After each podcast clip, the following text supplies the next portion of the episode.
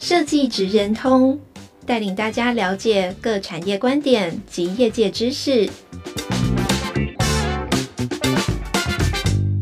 以设计的角度切入，让大家理解各产业中设计职人的成功关键或必备技能，快速掌握产业与设计脉动。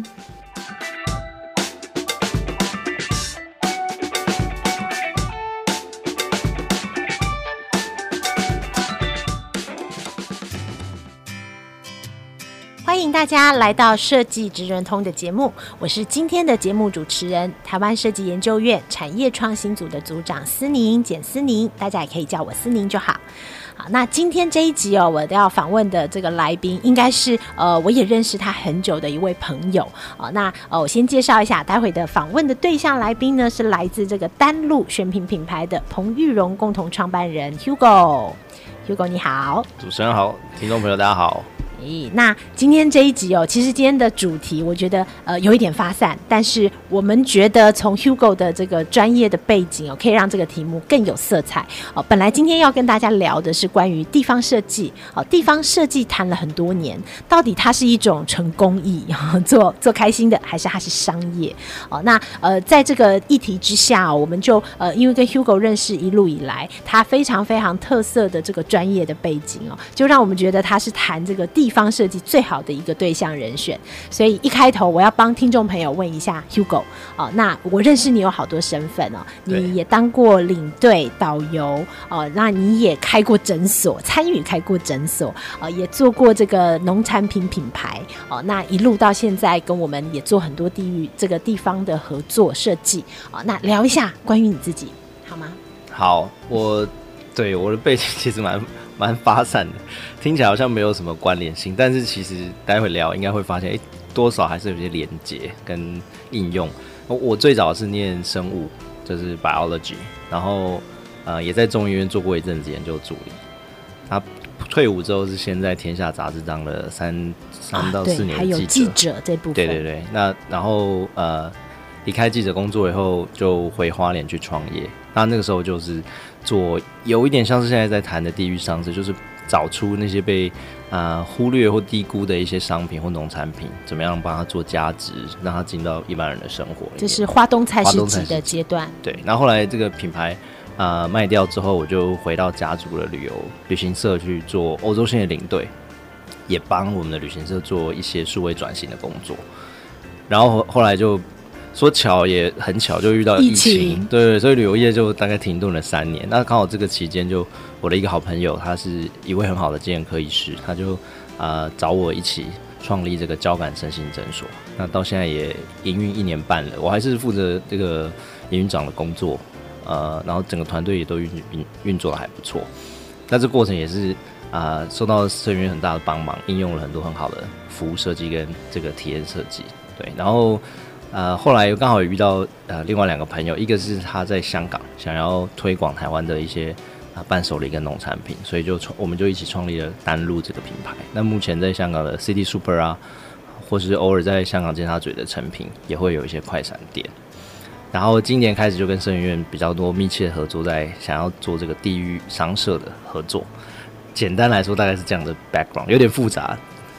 对哦，就是刚刚大家有没有眼花缭乱？我觉得第一次认识 Hugo，然后听到他的呃各种身份哦都不奇怪哦。我以前都会开玩笑说，呃，好像在不同的场合呃又遇到他是截然不同的身份哦，就千面的身份哦。然后呃今天可能跟他谈农业，明天可能要谈医疗哦，后天竟然谈的是观光旅游哦。那每一次每一次都会有很不同的这个这个重新认识 Hugo 的角度，所以人家就说这个第一题我就看到人家就说你很会跨。跨界会跨域，那呃，因为今天谈设计职人哦，也有一个这样子的角度议题，在台湾我们一直在谈这个设计思考要进入到产业领域，那到底产业领域里面呃你怎么看待？你是呃觉得这里需要跨域，所以你自己去跨，还是呃其实它是一个非常有趣的这个巧合，命运就让你有这么多不同的专业？呃，严格来说一开始是没有刻意要跨的，其实就是。呃，觉得对原本的领域有一点啊、呃、没有新鲜感，想要尝试一些新的，但是在跨了很多个以后，就会发现有一些共通的能力跟呃可以是可以应用的。举例来说，就像像设计就是其中一个，我觉得可以打通所有参与的这些横向串联。对对对，然后还有另外一个是，像我一开始是记者嘛，那说实话，记者你不可能什么领域你都懂。对。就那你接到一个题目的时候，比如说今天是农村再生条例，明天可能是呃缺水，你你不可能每个领领域都是专家嘛，所以记者天生就知道说我必须要去认识这个领域里面的专家，然后还有就是跟整个编辑部的团队一起来。站在别人的知识跟专业上面去换位思考，对，把题目呃学会，然后写成一般人能够听得懂的这个文章。所以，所以我觉得设计跟这个编采的呃寻寻找专家的这个能力，我觉得是贯通的。那另外一个就是呃在创业的时候就会发现说，哦，团队是很重要。所以我常可能刚刚主要说在不同场合遇到我。其实我大部分都是代表我们的团队，像诊所有诊所有医师、有护理师、有药师、有咨商师，他们是一个很好的团队。我常常只是呃提提醒，或者说告诉他们说，在医疗的领域外，其实有很好的懒人包的设计，可以让你的看诊效率提升很多。出诊的时候，他就可以很快的告告诉你说他是哪几类的失眠，对你的开药是可以提升很大的效率。或者说，诶，诊所里面的这个服务流程，它其实是可以被。organize 跟设计，在一在那个病人没有意识到的状况下，他就哎可以感受体验的很顺。那这个这个设计的经验就源自于我在创诊所之前在领队里面的经验。像我们家的这个蜜月团，对，或者其实一般团也都会。你到了欧洲的五星级饭店的时候，其实你是不用扛行李的，对对，你就人下车游览车，然后无缝接轨，对，稍微等一下 check in 就先出去逛街了。那等到呃天黑回到饭店的时候，行李已经在你的房间里面。对，所以这中间的过程就好像你的鞋子是呃很舒适的，然后你完全忘记它是它的存在，那这就是一个好的鞋子。对。对，我觉得刚刚其实呃有聊到一些很有趣的过程哦。老实讲，因为今天本来一开始我们要谈地域呃文化，我觉得这个题目蛮难的呃，因为它有高度整合的需求。呃，通常在台湾，我们很常看到的，可能每个人心中哦问你地域文化的关键字，也许大家都会出来不一样的这个字。哦，有的人可能想到的是这种呃非常夜市里的体验哦，有的人可能想到的是庙宇日常哦，那可能很多人会想到自己日常最相关的事情。那他们。其实都是文化的一部分，哦，所以我觉得很有趣的是，呃，在日本啊，我们可能观察到，就是日本，你每一趟在日本的旅行，你都会非常深入的去了解一个区域的地域文化，哦，但是回到台湾啊，好像大家就很模糊的有一个很笼统的文化的整体概念，哦，但是其实台湾的深层内里有非常多的多元性的这个节理，哦，那但是这一些内容要怎么样让它变成可以在呃很有深度又有不同的内容去。共感，哦，我觉得这件事情要很多专业来共同努力，有软的，有硬的。没错，没错。其实，其实回回应组长刚刚提到，我最早做花东菜市集的时候，那时候经验还比较不够，所以就做的很发散，可能又有做水果啊，又有做果酱，又有做啤酒，其实就没有一个主题。虽然抓到的概念是哦，花东就好像呃日本的北海道，或者是法国的普罗旺斯，有一个很纯净的概念。但是你的具体的商品跟体验没有办法搭配的时候，其实这个品牌大家就没有办法呃有留下很深刻的印象。对，因为我在花东菜市集的阶段就认识 Hugo 了。好，那那时候我其实呃，我觉得 Hugo 刚刚有提到一个一个部分哦，也许可以多跟我们聊一下花东菜市集的阶段。其实好像是呃，在你的过程当中，把很多的物好的选物选在一起。好，那我我相信这个观念啊，可能到呃现在都还有很多大家会这么认为说啊，这就是地方的选品，好，地方文化，你觉得有哪里不一样？呃，我我觉得那那个时候，我后来学到一个商业模式，地域上是要卖，要把东西卖得好，把文化传递下去。要从三个角度来看，一个是生产者，对，然后一个是消费者，嗯，然后另外一个是通路商的角度，就是这这三个要达到一个平衡的时候，它能才能够。通常我们都很容易污名化通路商，哎，我们觉得他是来分利润的，不想分他这样。其实不会，因为因为其实我我们后来的经验就是，即便你东西再好，故事讲的再再多，呃，如果没有好的通路或空间或人去呈现，它的剩下那五十分是做不到的。就是商品本身大概。再好就是这样五十分，所以 Hugo 从这一段经历看到的通路，呃，其实它好像比较接近，不是一个销售管道，对不对？不只是销售管道。对，因为特别是当我们呃，比如说假设我们最近呃去到英歌好，它有很多不同的瓷器的一些内涵跟文化。一般消费者是很难光就商品就知道。可是其实当他知道的时候，他是很愿意支持或消费的。对，所以这时候就需要一个很好的中介者。那谁是这个中介者？大体上，对，就是通路在扮演这个角色。其实通路说白话了，它有点像是沟通的人跟说故事的人。因为生产者会说故事，但是生产者只有一个，产品有很多个，好像没有办法让呃这个生产者一一的来为大家说故事。对，那像像我后来呃回游爸就邀请我当他们的。呃，这顾问商商务开发的顾问，哎、欸，我要插对插嘴一下，好，回游爸是谁？在花莲做呃食鱼教育的，那呃创办人聚聚他们的家族在花莲七星潭，就是有这个定制渔渔网渔业，已经经营了我六六七十年了。这是从日本的濑户内海传来台湾的一种永续海洋的渔法，但是即便是像我自己是在花莲长大。我在七星潭玩的时候，只会看到海面上有一些网子跟浮球。其实我没有真的去了解它是一个怎么样的渔法，不知道他说哦，原来它对海洋这么有友善，而且它的鱼很新鲜，因为它可以直接冲浪就拉上来。那直到他们要我当他们的商务开发顾问以后，就透过这个过程去了解，就发现说哦，这个文化其实是很有代表性。那我们怎么让让这个地方的文化让更多人知道？他们选择的方式就是透过食鱼教育的方式，让你知道说你的鱼是怎么来的。怎么抓它，对环境跟对它的新鲜度都有很直接的影响。然后在这个过程，他们一开始就只有做体验，所以他们找我协助，我就是帮他们把商品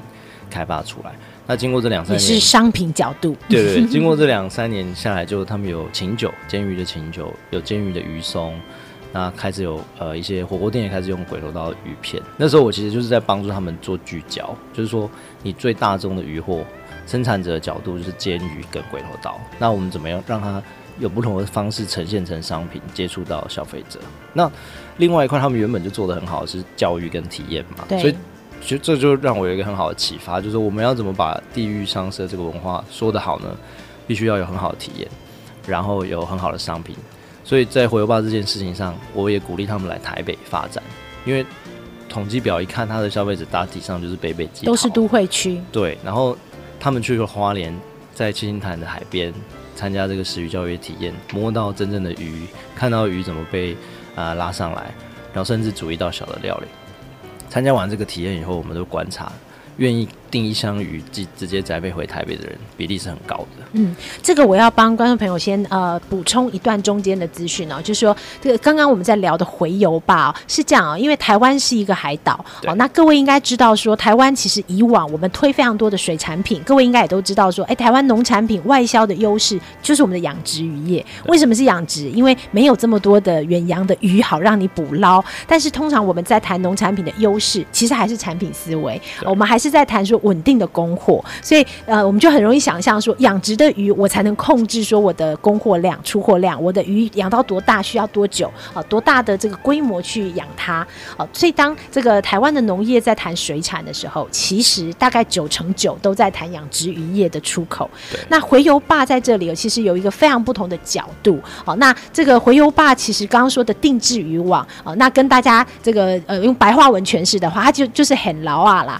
呃，就哎哎很捞啊，也不完全说当天捕捞，当天捕捞。定置渔网比较是说，它就像海上的一个迷宫这样，有些鱼会游自愿愿者上钩。对，大概十条游进来，有两到三条比较笨的就游不出去，就会被抓上来。但是你还是有机会游走，我也不会强制用暴力把你留下来，不像拖网或者流刺网那种很强迫性的，所以它是所谓的被动式捕捞，对海洋比较友善，然后而且渔获也比较新鲜。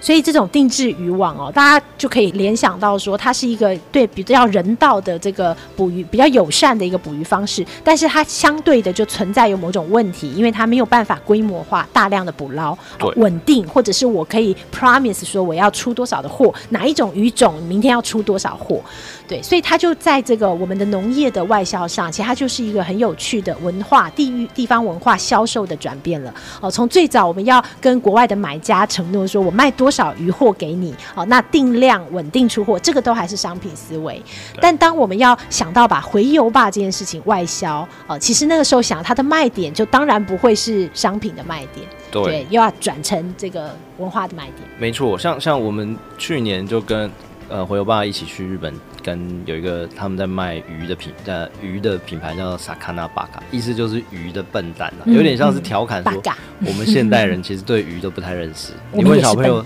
问小朋友他大概就认 认识呃鲑鱼、鳕鱼跟麦香鱼，大概就认识这几种。所以他他们那个品牌就是在东京有八间店在卖呃来自全日本各各地的鱼货。那我们去跟他们交流以后，确实他们就很惊讶，说：“哦，原来回游棒在七星潭是用体验的方式做这个鱼的教育，然后呃，长期来说这样会改善大家对鱼的认识，也会更支持本土的这种友善渔法。所以呃，刚好这个礼拜他们日本的这个 CEO 也来七星潭、嗯、来台湾，对，现场交流，交流。然后他们就呃，因为我们做了很多教材嘛，像鱼的扑克牌啊，有不同的季节的鱼，然后它呃什么怎么样方式捕捞。”那这个教育的内容，其实他们就很想也跟我们合作，引到日本去。所以其实跟组长刚刚提到，就是说，也许我们的渔获是没有办法供应到那里去，因为很难预料嘛，这种被动式捕捞。可是我们把它变成一种教育或体验的内涵的时候，其实连日本这种渔业的大国，他都很乐意跟我们做合作跟学习。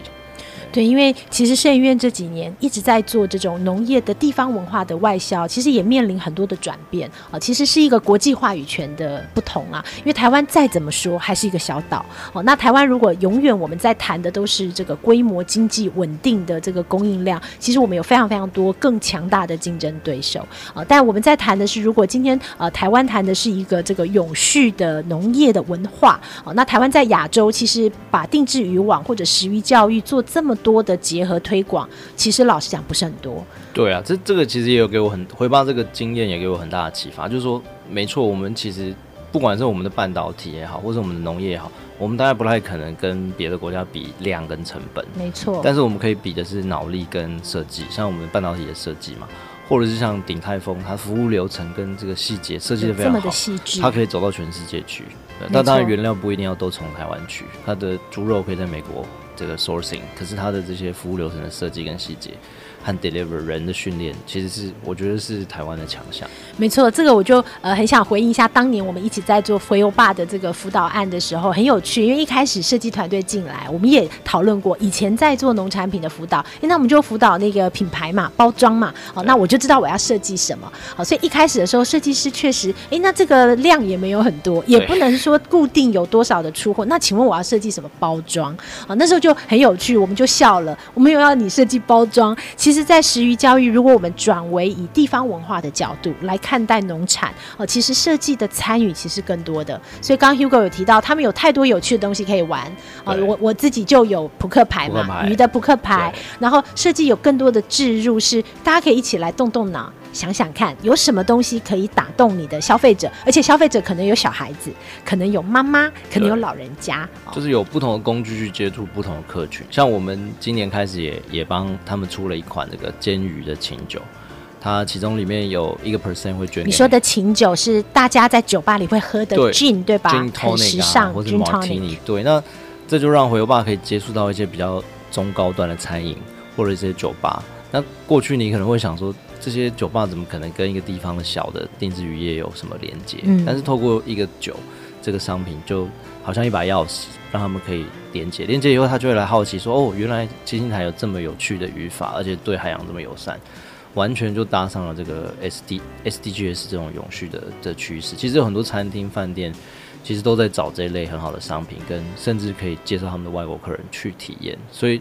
当洄游吧抓紧了台北跟花莲这两个点，然后也定起来这个那个农夫市集，那个希望广场，让他的消费者，所以他就有不同有鱼货，有呃爆米花也出来了，然后鱼松，然后酒，所以他就可以呃接下来下一步他就会在台北推更多的食鱼教育，所以就这两端就会有整个串起来的一个很好的体验。对，我觉得回游吧的这一段经历哦，其实对呃 Hugo 或甚至对我自己来讲，它都是很很非常多元的、很爆炸性的，让体验哦这件事进入到呃我们正在做的地方哦。那刚刚其实呃前面有分享到说，其实台湾啦现在在谈的食农教育，其实主要的 TA 是在学校。对对，是在正规的，比方小学教育哦，然后跟营养午餐绑在一起，跟老师的教材绑在一起哦。但是其实食农教育、食育教育。育哦，我们的想象当中，它其实是非常活泼多元。它不只是孩子需要学，其实大人的食农教育知识也很薄弱，大人都认不出的鱼，小孩怎么认得出来呢？没错，其实其实我们最近跟啊组长一起也拜访了茶的产地，或者是像英哥的这个陶瓷产地。其实，在去之前，你对于茶或者这些陶瓷是那个共鸣会比较弱，但是实际你去走了一遍以后，就会发现哦。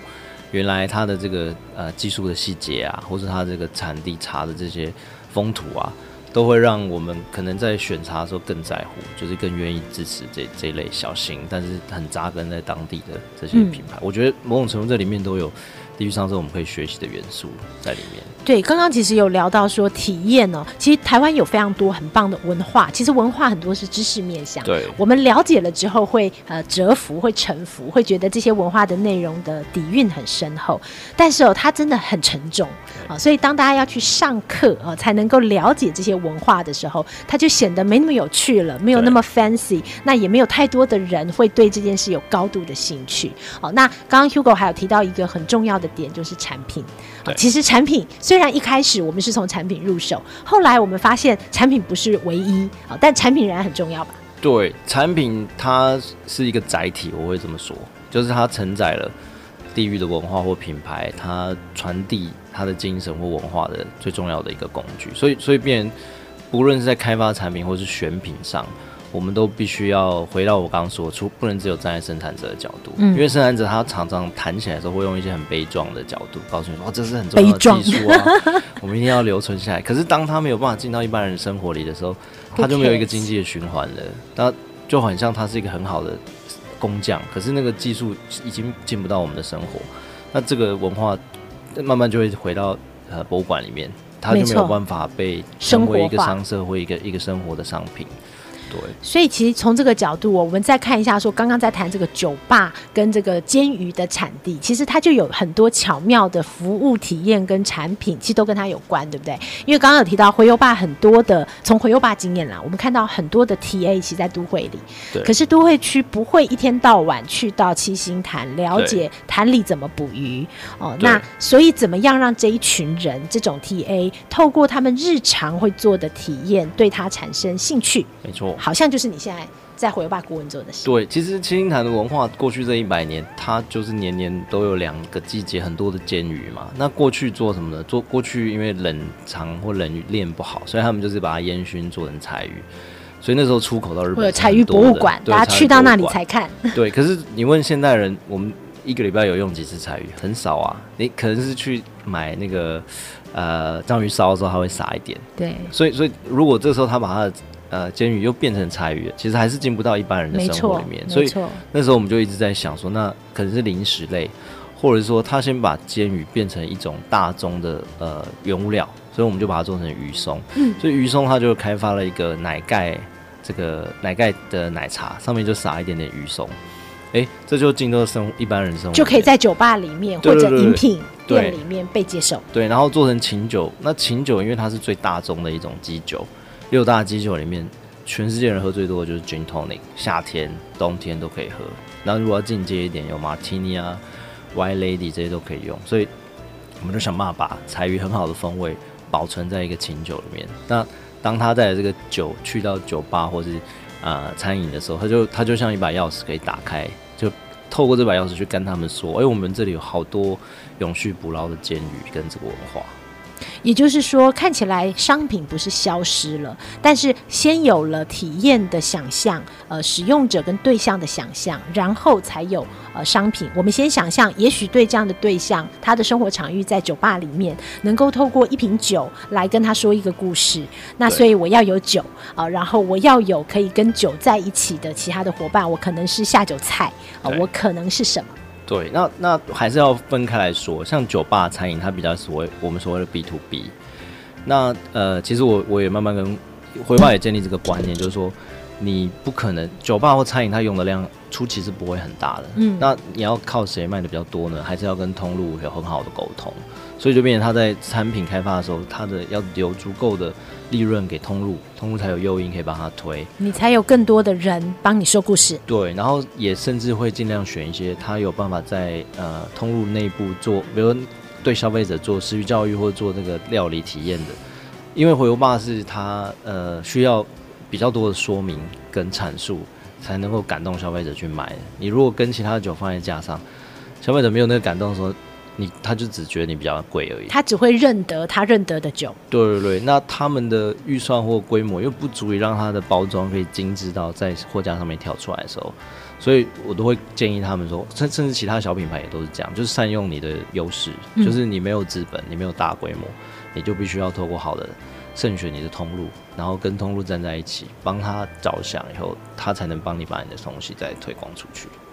所以仍然是虽然仍然为了卖产品哦，但是卖产品的背后其实有非常多的服务跟体验的思维在支持你。对，对不对？是。那从这里我们就要来谈谈你的第三段哦，就是非常不一样的一段。刚刚提到说这个农产品，然后我们这个都还可以想象呃，甚至领队导游，这个我们也还可以想象，因为它都跟这个呃某种程度的地方在一起。好，那但是这些事情跟你刚刚提到的这个医疗跟诊所，因为台湾其实医疗是一个非常专业。好，那呃没。呃，我我必须讲说，它其实是一个专家在主导的一个产业生态系。对，哦，所以使用者刚刚提到，我们没有人，可能没有人敢想象说，病人在里面是被服务的对象。对，哦，大家我们要配合医生的时间，医生很忙。对，哦，那医生很专业，就要做什么？对对对对，我们要听话，要乖这样子。呃，好，这个很有趣。如如果我刚刚其实在前面跟组长聊的时候，说如果我我朋友来找我开这个身心科诊所的时候。是在我做领队之前啊，说实话，可能会不一样，对，会完全不一样。那刚好就是因为我前面已经做了三四年的欧洲领队，然后也在旅行社里面扮演一定程度的呃商品开发、设计、行程等等，所以这过程虽然。旅游业没有用体验设计，或是说哦服务设计这个词，但其实我们在做的其实就是一个体验的设计。举例来说，刚刚有提到嘛，我们我们就会让大家一坐下来就可以点酒水，对，或者是一下车行李就会安排到房间，这些环节其实都是预先设计好的，对，也是从多年的观察里面去呃提炼出来的嘛。那到了我朋友来找我开这个身心诊所的时候，我就认真想了一下，嗯。其实医疗也是一种服务业啊，它是一种所谓的专业服务业。我们看医生去不同的诊所或医院，有时候体验好，有时候体验不好，它里面一定有某些元素在影响了我们的这感受。没错。所以刚好我朋友也是一个很 open mind 的人，我们都蛮跨界的。他自己也是一个 DJ，然后也参与很多社会运动，所以本质上我们都是很愿意开放的。所以我就。我就先认，因为我们创业就会先了解痛点嘛，我就先多跟他做了几次工作坊，去了解说，哦，原来他每次在诊间十个病人走进来，九个是失眠，他有宝贵的十五分钟可以跟你聊，可是前面十分钟常常耗费在在探索说你是哪一种失眠，嗯，那我听完以后，我就跟他说，你知道有一种东西叫懒人包，我是说这对，他说他有可以大大缩短前面的时间，是，那他的时间心力就可以。完整的放在跟他谈他的压力啊，为什么睡不好啊？是是深层的个性问题，还是其他的压力来源？因为因为其实睡不好啊，焦虑恐慌，其实都是结果了。对。那在这过程，我也跟听着他的理念，就是哦，我就发现说，我们这个诊所它最核心的有三块，一块当然就像组长说，那是专业医疗部分，那就一定要有执照或是常年训练。但是另外两块就不是医生有的专业，一个就是服务的体验的设计，对，然后另外一个是一些很好用的资讯系统工具，对工具，让柜台不用一直忙于接电话、写时间，然后排谁先谁后进去。所以我们就在这三个方向面上面实力。严格来说，它就是真的，其实我们算是第一次做一个设计先行的一个呃医疗场域，对，所以我们花了很多时间跟呃资源。让服务设计师带我们做体验设计，然后让空间设计，啊、我们也邀请了做那个卫生所再造的团队，帮我们设计那个动线啊，然后最后也做了很多呃场域验证也好啊，或者是我们自己开发的系统，也实际现在也运用的很好，对。对，我特别想提一下的是说，这个台湾我们常常都说科技岛，我们的科技很厉害哦。那我印象很深刻，那个时候在做诊所的时候，我们也聊到说，好啊，那这个需要好用的科技工具哦。那所以科技对于医疗服务业来说，你们觉得是最重要的吗？结果当时 Hugo 跟我说，没有哎，我觉得设计比呃这个科技现阶段对我来讲可能比较重要。你当时为什么这么说？因为说实话，如果你的你要做的，比如说我们想要开发一个系统，其实你说得到的，你只要钱够都做得出来。嗯，可是科技不是问题。对对对对，就是工程师也好，或是呃，甚至一些厂商，他都能帮你做到。可是那个东西落到实际的医疗场域的时候，好不好用？是不是我需要的？对对，可能你想的很好，可是柜台他根本就很忙，或者是你这个很不友善，就做的再好，他都不一定会用。对，所以所以我们的经验也是，开发这些系统，呃，其实都是要回归到他真正的痛点，跟你要对他有足够的了解。对，然后还有另外一个发现，就是他们的惯性很强，他已经习惯用 Google 表单或 Excel 了。你这时候要让他换一个新系统，你需要慢慢的导引他，然后让他知道好处以后，才他才会真的用。否则他已经习惯了旧的做法，他就很难真的一，即便那个工具真的能改善他的效率。这这也是我们后来在推广的时候，我们现在锁定的都是一些新开业或是比较有竞争意识、想要提升服务的 Open Mind 的年轻的医师去推广。那种已经每天很忙的柜台，每天像打仗一样，你这时候要叫他用新系统，他没有空理你，对，他连电话都不想接，对。所以这其实很有趣的地方是说，呃，当时在做这个科技导入之前，我们确实也是先从呃使用者的需求去设计，设计我需要什么科技，然后才把科技导入。所以有的时候，往往到后阶段，科技进来的时候，不一定是需要最好的科技、最新的科技，对，啊、呃，恰如其分就好了。他真的就像组长说，他有时候就是你能够解决他的一个痒处和一个痛点，他那个就真能够打动他。你给他再先进，他没有办法在日常里面。使用的时候，他那那个真的对他来讲就没有没有太大的意义。嗯，对。所以蛮有趣的是，呃，其实在这个身心诊所的案例里面，好像对 Hugo 的后来的专业资历有也呃补足了很大一块，是怎么跟各种不同，尤其是里里面有非常专业的人员的伙伴要一起合作，对不对？对，像像最近刚好也因为我们开业之后，其实有其他的同业要开业都会来问嘛，所以我最近有在帮另外一个。是做健康减重管理的，但是他的个性跟呃我交感的合伙人就很不一样，所以我就也调整了，哎、欸，他喜欢哪些东西，然后哪些东西他在乎，就有更多的这种知道跟不同的专业人士合作的一些美感。嗯，因为每每一个不同的团队，尤其是越专业的生态圈，其实沟通成本越高。对，是是是，但另外一就是他的呃本位主义也会比较重。对对对，但是其实，在建立足够的信任之后，或是说做出一些成绩，他们还是会意识到说，哦，透过设计或者是资讯科技，其实可以帮助他的，不管是医疗也好，或是服或旅游服务啊，或者是农产品，都可以提升它的价值跟，跟可以卖得更好。所以，我我觉得啊，蛮、有意思的是，像 Hugo 有很多不同的经验。那你现在再来回头看你很熟悉的台湾的这个地方这件事，呃，你有没有觉得有哪些事情是呃，你这几年的各种呃资历，国内外都好，呃，你觉得台湾呃国外其实做得很好，但是你觉得台湾好像就缺了那么一点点，现在很想要让它补起来的？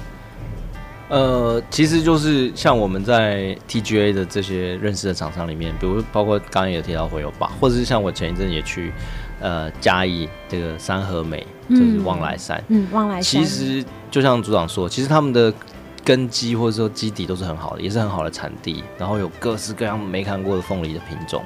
但是他们也是慢慢在堆叠，就是说除了吃凤梨以外，凤梨的一些纤维的应用啊。还有这些凤梨的这些专业的知识，怎么样让一般民众可以很容易的生活化的了解？我觉得，我觉得已经水到渠成，就是我们前面 TGA 或是其他这些打底，让他们也产品力已经大概都足够了。再来就是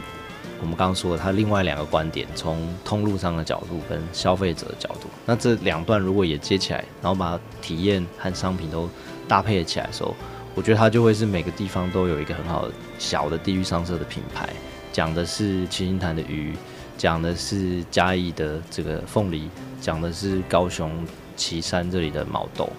对，就是其实每一个都是台湾人过去很少有机会深入了解，但是其实都是有很深厚的文化，东西也很好吃，体验也很棒的一些主题。嗯，其实以前我们会很简单的说台湾有很好的产品哦。不过老实讲，越观察或是这一路走的越长越久，我其实觉得这个说法不完全精确。我们可能有很好的组成产品的元素，哦，但是我们不见得有最好的产品。对，因为最好的产品某种程度它要跟很完整的这个体验，哦，或者是我们预想的一个旅程是结合的。对，还有它的使用情境，就是你你要让消费者在什么时候。吃或喝或用这个东西，而不是说。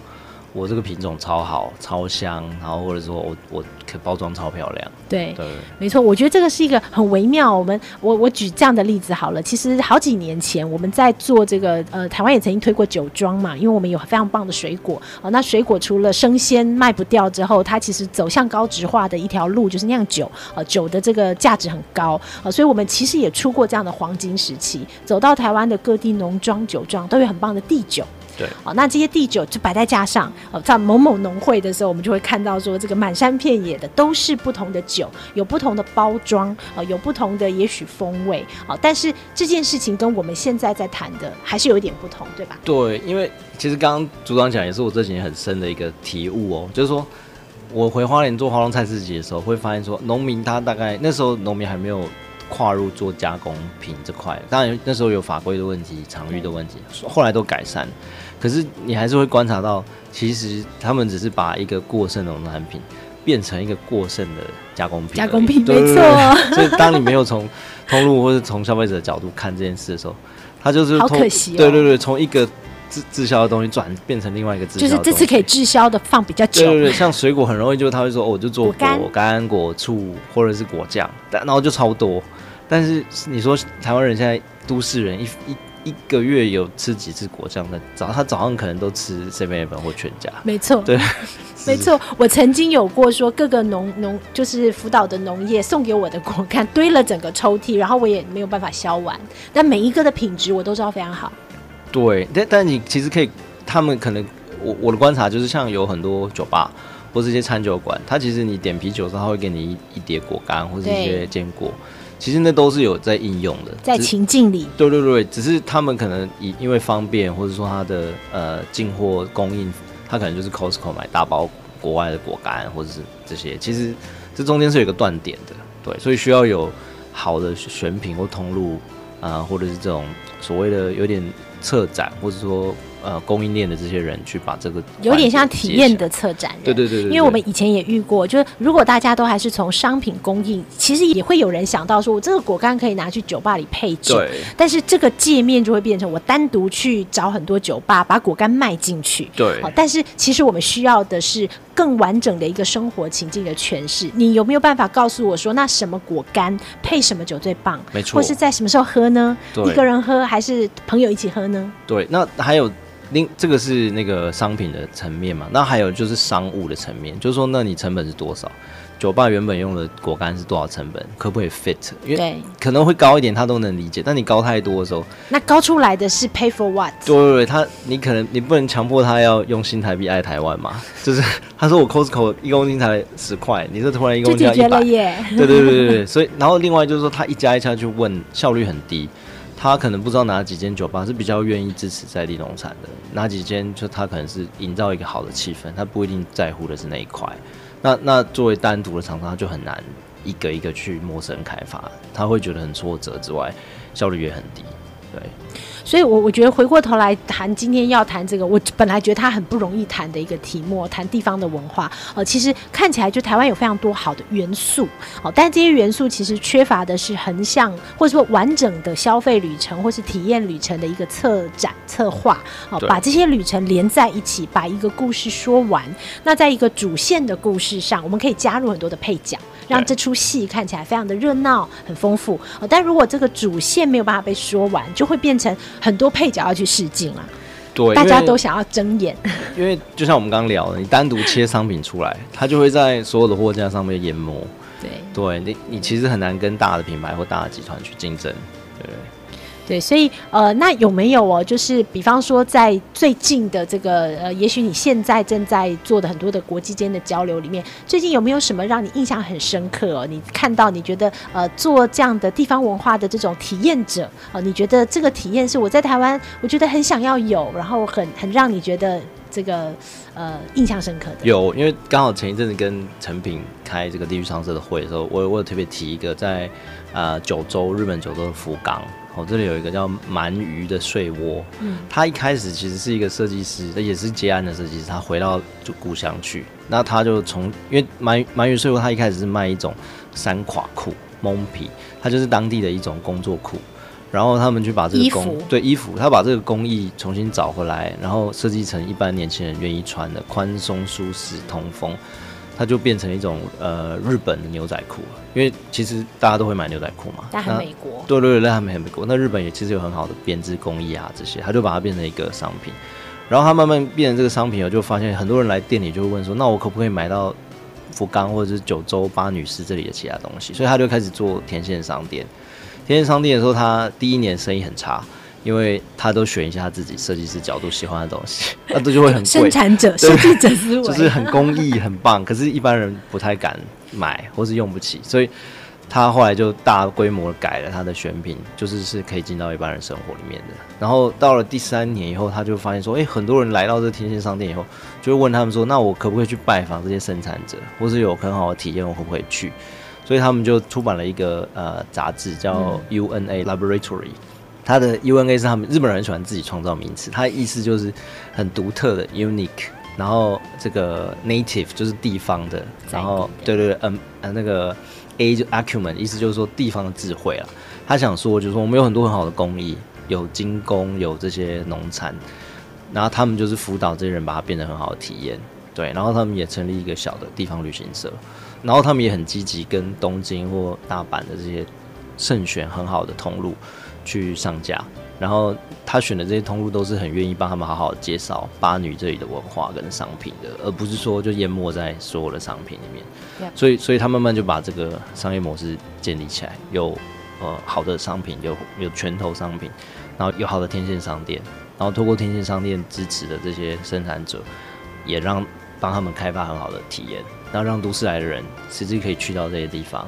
然后回到都市以后，他在那里也可以知道去哪里买到这些东西，所以有一个好的循环链，就这个商业模式就建立起来。我其实蛮蛮讶异的，就是过去在台湾，旅行社是旅行社，对，商品是商品，旅行社会带你去选品店买东西，对对，工厂是工厂，也其实某某种程度台湾都有啦，就是有观光工厂嘛，然后有一些好的，像大庆云梦工厂可能有视觉教育的体验。但他在都市里面并没有办法容易接触到的地方，也没有人帮他介绍，对，所以很想拆开重组，再让他们有更棒的面貌，对不对？是是是是是，所以所以我个人也是觉得，长期来说，也许可以在花东做这个小实验，对，就是过去我回去做的时候，可能就是 focus 在供应端、生产端，或是呃加工品的提升，但其实那时候就忽略说哦，体验。呃的结合，还有这种媒体跟车展的主题的说明，才有办法让这件事是转得动的。嗯，对，没错。因为在这个节目的最后，我真的要呼应一下 Hugo 讲的这件事，就是呃，其实台湾做地方辅导这个口号，我们大概谈了非常非常久。哦，那我也一直都觉得，其实需要更多更多像 Hugo 这样哦，能够把很多经验、体验跟好的商品，何谓好的商品，做一个很棒的这个舞台跟呈现的这种商业模式。我必须说，它应该要是一个。商业模式，哦，那这种商业模式其实我们看似都有，但是我们都是在一个实体场域里面把各不相干的东西放在一起，对，然后套上一个共同，比方说这是呃同样都是来自这个台南，或者同样的来自哪里哦，但这个意涵对于使用者来讲其实很游离。没错，他你你把一个地方的东西放在那里，只有对当地的人在都市它有意义，其他的人他就哦就看一下。没错，我就觉得这件事情其实看似说起来容易哦。那我们在日本的旅游、韩国旅游，我们在很多地方的旅游，我们可能都体验到很多这种经验啊。但在台湾，我们常在说这个观光旅游业啊，好像都价格很高，但是价值没有起来。其实说穿了，我觉得关键问题都是在我们需要很多像 Hugo 这样子的设计职人哦。应该这样，就一个 Hugo 不够，我们希望一百个 Hugo，一千个 Hugo 哦。那大家其实可以呃重组台湾有这么棒的很多元素哦。那台湾因为有这些元素，透过好的重组，它会变成很有魅力的地方文化。是啊，真的真的。对，这也是呃我们会 keep on going，然后我们会希望号召更多的呃对这里有各种共感、跟想法、跟经验的人来一起加入。